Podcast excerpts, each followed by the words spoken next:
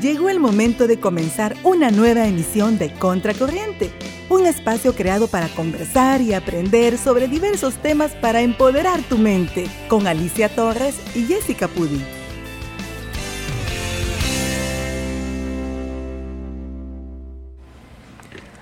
Así es, usted que está almorzando a esta hora, muy buen provecho. Gracias por estar en la compañía de Radio Asder Online y tu programa Contracorriente.radio. Como siempre, trayéndote temas interesantes y educativos para toda nuestra comunidad Contracorriente. Así es, y vamos a continuar con este interesante tema que hablábamos en el bloque anterior, que es sobre la epilepsia, con nuestra querida invitada, la doctora Wendy Sánchez Barrera, y me gustaría que ella nos comentara cuáles son las causas de la epilepsia. Sí, claro, Alicia. Bueno, eh, la verdad que hay múltiples eh, causas que lo pueden generar, ¿verdad? Eh, a grandes rasgos se mm, agrupan en situaciones, por ejemplo, como las causas metabólicas y o estructurales. Un ejemplo, en el contexto de los niños, por ejemplo, los bebecitos, eh, pueden tener epilepsia asociada a déficit eh, enzimáticos que, dan, que den trastornos metabólicos. Eh, también puede haber, el otro grupo es la parte estructural, en donde todo lo que genere una cicatriz o una lesión en el cerebro está dentro de este grupo, ¿verdad? Un ejemplo perfecto, como acaban de describir, son los tumores, los infartos cerebrales, las hemorragias, eh, las meningitis, las encefalitis, que son las infecciones que generan este, una inflamación que cicatriza. Eh, los golpes en la cabeza, los traumas craneoencefálicos que generan una cicatriz, están dentro de este, este grupo. También tenemos las causas infecciosas, ¿verdad? Llámese, por ejemplo, neurocisticercosis, que son em, infecciones eh, propias del cerebro, eh, por ejemplo, criptococosis, etcétera, que van a dañar, tienen una afinidad y daño, y ese daño genera una cicatriz en el, en el cerebro, ¿verdad? Otro grupo también están las inflamatorias, ¿verdad? Inflamatorias autoinmunes, en donde podemos tener enfermedades como, eh, como colagenopatías u otro tipo de patologías como síndrome antifosfolipídico, por ejemplo, que van a generar eh, una inflamación por vasculitis u otro tipo de problemas como encefalitis autoinmunes, entre otros, ¿verdad? Este, y existen las causas indeterminadas, en donde también no se encuentra una causa, o sea, no hay antecedentes familiares, no hay un cuadro genético, no hay un cuadro, em, no hay nada que lo explique. Eh, la resonancia magnética, por ejemplo, es negativa o no tiene lesiones, ¿verdad? No hay nada estructural.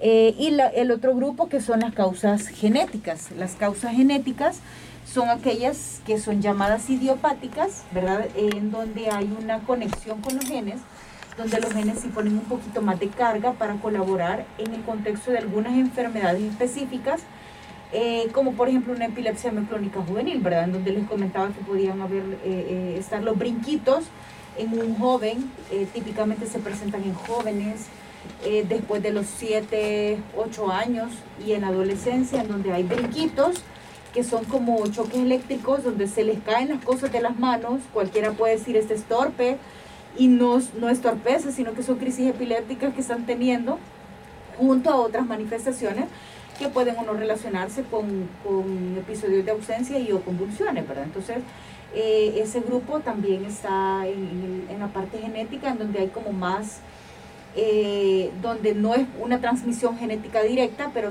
eh, sino que hay una mayor probabilidad de transmisión genética por, por lo que les comento, ¿verdad? Me llegaba una pregunta al, a la página de, del programa y me hacía la pregunta de que si hay la posibilidad que un niño que tenga autismo pueda padecer epilepsia. Sí, claro, los, todos los problemas cognitivos tienen una mayor, eh, una pequeña pero mayor relación a tener, a asociarse con epilepsia, ¿verdad? Sí, no es una relación directa, ¿verdad? No es que si tiene autismo, si va a tener epilepsia, no, pero sí es una probabilidad cuando hay un trastorno cognitivo hay más probabilidad, ¿verdad? Eh, un, una pequeña, un, pequeño incremento en relación a la población en general. Y pues eh, lo que corresponde para el médico que, que lleve el seguimiento de, del niño con autismo, es decir, neuropediatra, lo que tocaría es que este, em, hacer los análisis respectivos, ¿verdad? establecerse a través de, de las evaluaciones, se está teniendo episodios de que parezcan crisis epilépticas, pueden haber ausencias, sí, pueden haber otro tipo de crisis epilépticas, y ahí quizás toma un, poco más de valor también los estudios, ¿verdad? Que hablamos, que conversamos, los videos con el celular, los video electroencefalogramas y o electroencefalogramas, ¿verdad? Y si el niño tiene cierta edad, pero no ha presentado síntomas, puede ser que llegue a una edad que lo presente o no necesariamente. Sí, claro, o sea, de hecho, ninguno de nosotros estamos libres de decir que no nos va a dar epilepsia. O sea, a cualquiera puede darle desde el primer día de vida hasta el último día de su vida. Eh, sí, sí es independiente. Eh, la epilepsia no, no, como les decía, no, no les puedo decir hay un grupo específico de que de tal a tal característica le va a dar. No, o sea, eh, con epilepsia las cosas son impredecibles, las edades pueden ser a cualquier edad, en cualquier día de la vida, cualquier raza, cualquier sexo, cualquier nivel educativo, nivel social. Entonces, todo el que tenga cerebro puede tenerlo y pues si tenemos cerebro, gracias a Dios que lo tenemos, eh, tenemos esa predisposición en cualquier momento de nuestra vida, ¿verdad? Así es. Se dice también que un accidente cerebrovascular puede causar también este, epilepsia. Claro. haciendo la pregunta acá en WhatsApp. Claro, claro, claro que sí. Eh, los infartos cerebrales, eh, llámese infartos cerebrales o hemorragias, ¿verdad? Eh, que, son, que están dentro del grupo de los accidentes cerebrovasculares, generan cicatrices. Hay algunos que por la zona donde se presenten hay más probabilidad de que se asocien a epilepsia. Hay otros cuando se presentan más profundamente o en unas zonas que no tienen alta relación con, con generar esto, es poco probable, pero aquellos eh, eh, eventos que son extensos, que comprometen la corteza cerebral, es decir, que están como eh, en algunas zonas específicas, sí tienen más relación para tener epilepsia y el, el, solo tener un infarto cerebral aumenta la probabilidad de tener epilepsia. Por ejemplo, este, como usted mencionaba, si yo me golpeo la cabeza o algo por el estilo, puedo sufrir epilepsia. Fíjese que... Un golpe en la cabeza fuerte. Claro, los golpes de cabeza eh, en el contexto de epilepsia, em, la hipótesis eh, que se... La hipótesis general es que eh, algún defecto o problema interno que está ya de base puede combinarse perfectamente con un segundo golpe, que sería un golpe en la cabeza, ¿verdad? El second hit en donde un trauma craneoencefálico, a veces no se requieren traumas craneoencefálicos severos con fracturas, sino que solo un trauma, o sea, una caída de una altura, eh, eh, un golpe importante en la cabeza, eh, puede colaborar y unirse.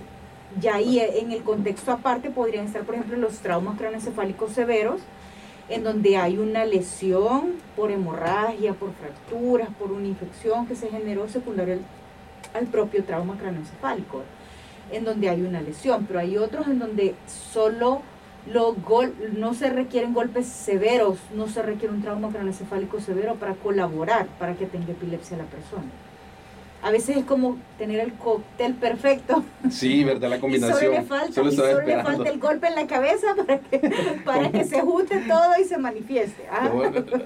Los, golpes que te dejan viendo estrellitas, así de colores. sí, hay algunos. Ah, no, a mí ya me ha pasado. Ah, yo, yo, he sufrido eso. Sí, sí cuando estaba eh, pequeño.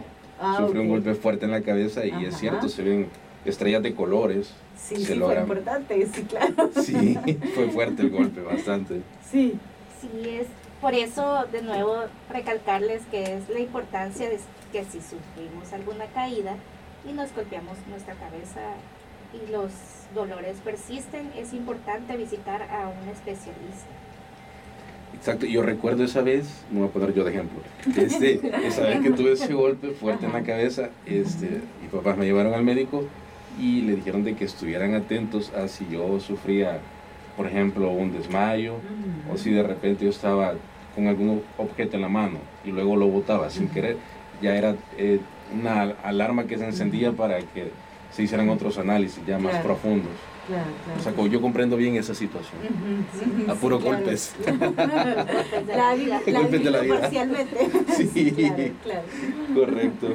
¿Y cuáles podrían ser esos factores de riesgo al padecer epilepsia? Ah, sí, claro. Bueno, pues eh, algunos factores de riesgo eh, que, quizás están más relacionados con el contexto de manifestarse la epilepsia eh, son quizás aquellos que se relacionan más alrededor del nacimiento, ¿verdad? Cuando hay problemas en el embarazo o problemas durante el nacimiento que condicionen un bajón de oxígeno al bebé,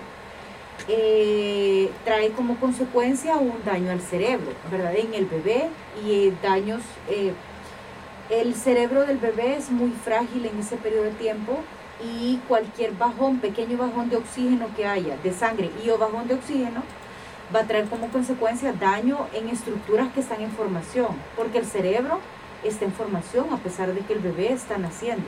No se termina de desarrollar hasta después de los dos años de edad. Entonces estamos hablando que si en ese periodo de tiempo, durante la gestación o durante el periodo de parto, el bebé tiene algún episodio en donde le falte oxígeno, eh, lo más frecuente es la hipoxia neonatal, ¿verdad? Que haya el sufrimiento fetal agudo o que haya un trabajo de parto prolongado, que, este, que el niño, por ejemplo, nazca amarillito, la ictericia neonatal está relacionada un poquito más la probabilidad de epilepsia. Em, las convulsiones febriles también están relacionadas, aunque no es exponencial, es, aumenta un poco más la probabilidad los golpes en la cabeza. Todo golpe en la cabeza también está relacionado y aumenta más la probabilidad de tener epilepsia. Eh, y bueno, también situaciones como ya vimos, ¿verdad? Todas las situaciones que lo causen. Todo lo que me genere una cicatriz, una lesión en mi cerebro, va a ser, eh, va a aumentar exponencialmente la probabilidad para tener epilepsia. Entonces, esos serían como los factores de riesgo que colaboran para que se pueda manifestar la epilepsia. Ok, ahora, ¿cómo una la madre que está esperando a su bebé, ¿qué, cómo puede ella preventivamente pues, este, curarse o, qué puede hacer para evitar todo esto durante el embarazo, en la etapa del embarazo? ¿Qué estudios tiene que hacerse? Pues quizás lo principal es llevar el seguimiento prenatal correspondiente, ¿verdad? Si tienen alguna patología, alguna enfermedad, como por ejemplo, no sé, hipotiroidismo, hipertensión, diabetes, ya estamos hablando de algo que se llama embarazo de alto riesgo, entonces eh, ese grupo de mujeres embarazadas también llevan una atención especializada prenatal, entonces la parte prenatal es sumamente relevante, ¿verdad? Porque cada día que va pasando en el embarazo es un día más que va permitiendo el crecimiento y desarrollo, primero formación y después crecimiento y formación de órganos. El cerebro es uno de ellos, ¿verdad? Es de los más vitales eh, que, que sucede eh, desde el inicio hasta, hasta después del nacimiento, como les comentaba. Y, este, y bueno, la precaución en este contexto sería como acudir a sus controles, ¿verdad? O sea, no evitar golpes, ¿verdad? Eh, aquellas mamás que tienen epilepsia deben de evitar tener convulsiones, evitar tener crisis epilépticas. ¿Cómo? teniendo el control adecuado antes, antes de embarazarse.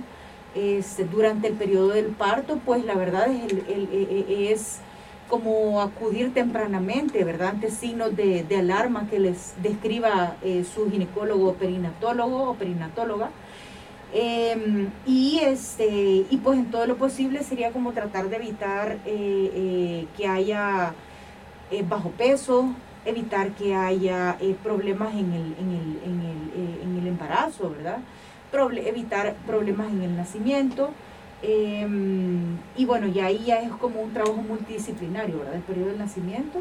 Este, y después de eso, pues, por ejemplo, eh, situaciones como neumonías u otro tipo de, de, de, infecciones pueden traer, por ejemplo, en los primeros días de nacido en el bebé una deficiencia de oxígeno. Una hipoxia y ahí pues lo importante es como acudir a tiempo o tener la paciencia respectiva con el médico que, que le corresponda para que tenga el tratamiento respectivo y si tiene que estar en incubadora, si tiene que estar con oxígeno o con lo otro, pues este, ponerlo como todo en las manos de Dios, ¿verdad? También para que las cosas salgan positivas y se, se, resuelva con tiempo, ¿verdad? Y, y pues es, quizás la parte perinatal es extremadamente relevante como factor de riesgo. Por ejemplo, el, el, consumo de bebidas alcohólicas, drogas y, tabaco puede contribuir a esto puede colaborar. En la etapa del embarazo, digamos. Ah, así es, sin duda, sin duda. El, consumo del alcohol eh, trae consecuencias fetales eh, importantes, eh, también el tabaco.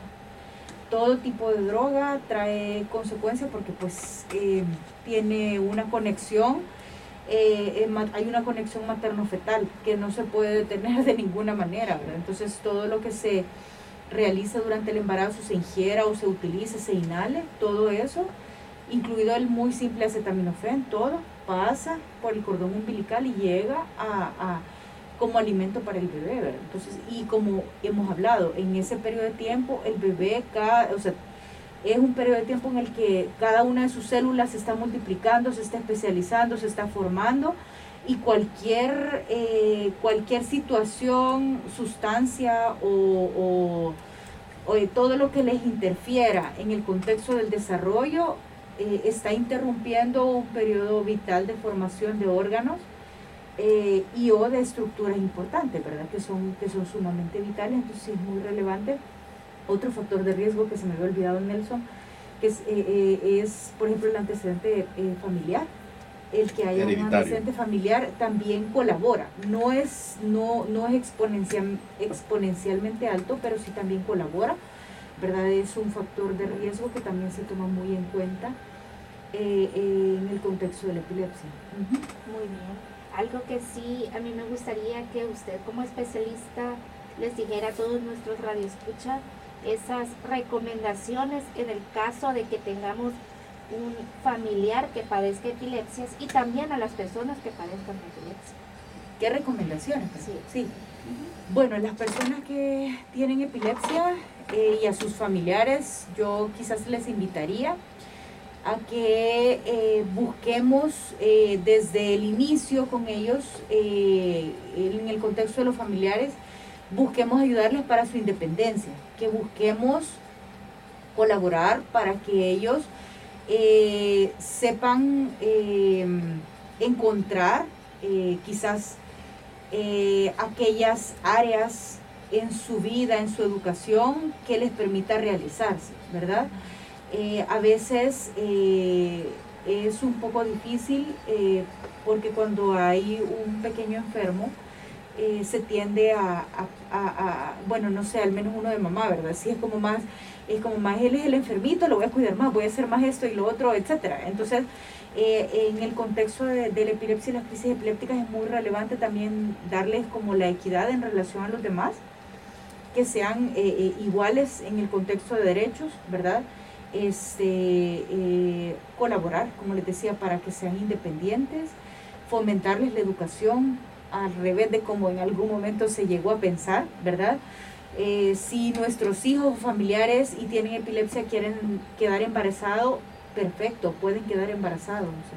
no, no, no hay una amputación eh, eh, por, solo por la epilepsia para, no, para que no quede embarazado. O sea, de repente hay algunas ideas que pueden ser mitos y es como de analizar la situación individual, ¿verdad? Y optimizar la situación para que puedan eh, salir adelante y ser lo más normal posible. Eh, quizás eh, si hay mucho descontrol de crisis epilépticas a pesar del tratamiento, acudir con un especialista porque es muy relevante que tengan el tratamiento óptimo y un control óptimo, ¿verdad? Por las complicaciones que pueden darse. Este, y a, la persona, a las personas con epilepsia, pues la verdad soy de las impulsadoras para que las personas con epilepsia, eh, independientemente de la edad, eh, demuestren que, por sus eh, recursos propios son capaces de realizar las actividades igual que las demás personas, ¿verdad?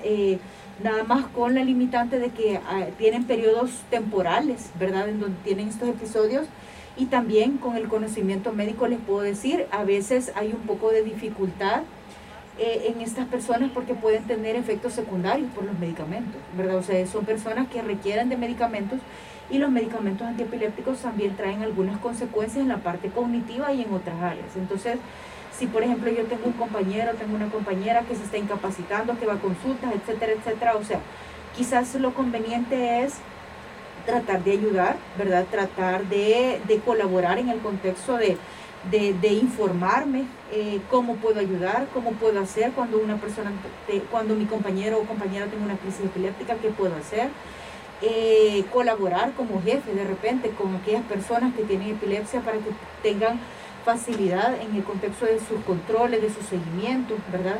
Eh, comprender cuando hay crisis epilépticas porque no es algo que lo determine la persona, comprender que también una persona con epilepsia puede tener manifestaciones en sus estados de ánimo más fluctuantes y, eh, eh, y a veces podemos, puede requerir de, de, intervenciones de varios especialistas, no solo de neurología, sino que también del psiquiatra y otro tipo de colegas para que puedan salir adelante, ¿verdad? y que también pues, pueden tener complicaciones. Entonces depende de cómo nosotros como, como personas les apoyemos, ellos van a salir adelante también. Pero quizás una de las cosas más importantes es que yo lo escuché de un paciente con epilepsia es nosotros mismos tenemos que empoderarnos. Eh, eh, eh, su, idea, su idea me pareció perfecta porque nosotros tenemos que empoderarnos, nosotros tenemos que mostrar que aunque tengamos epilepsia somos personas capaces de hacer lo que nosotros querramos proponerlos y, de, y demostrarle a los demás que no queremos sufrimiento, sino que lo que queremos es que nos apoyen y que queremos salir adelante y podemos ser capaces como las demás personas. Entonces, estimularlos en el contexto de, de, su estado de ánimo, de que busquen lo que les gusta, de que busquen desarrollarse. Eh, si quieren ser atletas, búsquenlo a, como de lugar. tengo eh, muchos pacientes que son eh, sumamente inteligentes a pesar de, estar con tratamientos antiepilépticos, a pesar de estar con su epilepsia. Eh, son personas que han logrado carreras y niveles académicos altos con dificultad, como les he comentado, ¿verdad? Pero creo que, ya es hora de que retiremos el, el estigma y el mito de que la, eh, una persona con epilepsia no puede trabajar, una persona con epilepsia no puede embarazarse, una persona con epilepsia no puede hacer esto, lo otro no. O sea, una persona con epilepsia sí puede y un muy pequeño porcentaje de personas con epilepsia sí están dentro de ese. Sí, sí, sí, porque son aquellos que tienen muchos antiepilépticos, siguen con crisis muy frecuentemente, o son aquellos que tienen síndromes epilépticos que son farmacoresistentes, que desde niño vienen con esas discapacidades. Ahora, cuando, una pregunta más, cuando el niño es especial y, depende pues, de terceras personas para su cuidado y tampoco puede tomar un medicamento para ataques epilépticos, ¿qué se puede hacer o qué se debe de hacer para contrarrestar estas situaciones?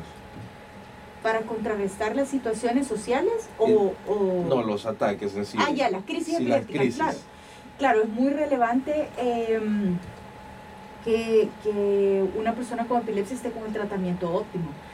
Porque justamente, como acaba de escribir, no, eh, eh, a veces hay varias situaciones que rodean y que colaboran para que haya descontrol de crisis epiléptica. Una de ellas es que tenga el tratamiento inadecuado. Si, por ejemplo, la pastilla que está tomando no es la que le corresponde para su tipo de crisis epiléptica y epilepsia, va a seguir descontrolado a pesar de que se esté tomando rígidamente su medicamento. Otra posibilidad es que hayan situaciones alrededor eh, como un mal apego, por ejemplo, mm, tengo efectos secundarios, no me gusta el medicamento, no me tomo el medicamento, se me olvida el medicamento, entre otros, pero son situaciones que colaboran para que no haya dosis óptima del medicamento y haya descontrol de crisis epilépticas.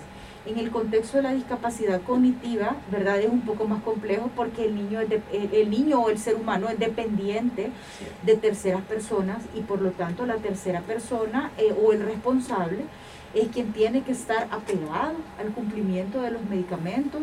Si a pesar del cumplimiento de los medicamentos eh, eh, sigue con crisis epilépticas, lo más conveniente es que sea evaluado por un subespecialista en epilepsia porque Solo el trastorno cognitivo es una comorbilidad que va a la par de la epilepsia y que puede dar diferentes escenarios, dentro de ellos que hayan eventos no epilépticos. O sea, hay situaciones que simulan crisis epilépticas y no son, no es porque la epilepsia esté descontrolada, es porque la persona tiene crisis epilépticas, tiene epilepsia más eventos no epilépticos. Y los tratamientos para ambas situaciones son diferentes, ¿verdad? Entonces, es de analizar el contexto individual de cada, de cada persona y las personas con discapacidad cognitiva son una población especial para, nosotros como especialistas en epilepsia. Muy bien. Esa es la importancia de conocer de mano de un especialista sobre estos temas. Y es por eso que aquí en Contracorriente nos gusta llevarles temas de importancia junto a especialistas. Y ha sido un gusto estar con usted, compartir cabinas y hablar de este tema. Y me gustaría antes de terminar que nos dijera dónde podemos contactarla. Gracias, gracias Alicia Nelson. Con gusto. Eh, quedo a sus órdenes eh, para emergencias al 7815-0915 y para eh, consultas al 2213-1960, 2213-1966 y les comparto también mi email, es wendyepilepsia.hotmail.com. Estoy en Instagram como eh, Neurología Epilepsia SB y en Facebook como doctora eh, Wendy Sánchez, neuróloga. Ah, eh, quedo a sus órdenes. Y gracias por la invitación. Atiende previa cita, ¿verdad? Em, sí, idealmente sí, pero cuando hay alguna emergencia o por ejemplo hay alguien que quiera que lo evalúe pronto, pronto llámese las próximas 24 horas, quizás la coordinación conmigo es fundamental para que yo pueda eh, darle prioridad al caso y ayudarlo antes posible, porque soy con toda la apertura para poder ayudar a, quien lo necesite, ¿verdad? Por eso vuelvo al caso, digamos una persona especial que no puede movilizarse para nada y usted puede, podría brindar ese servicio de visitar al paciente en casa. También, también existe esa posibilidad previa, previa eh, coordinación, coordinación claro. Perfecto, saber. ¿Nos podría repetir su número de teléfono?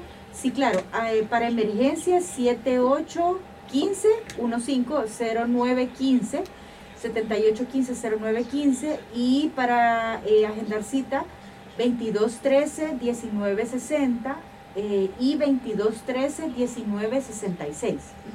Muy bien, ha sido un gusto, de verdad, y muchas gracias haber atendido nuestra invitación y esperamos que sea una de muchas más.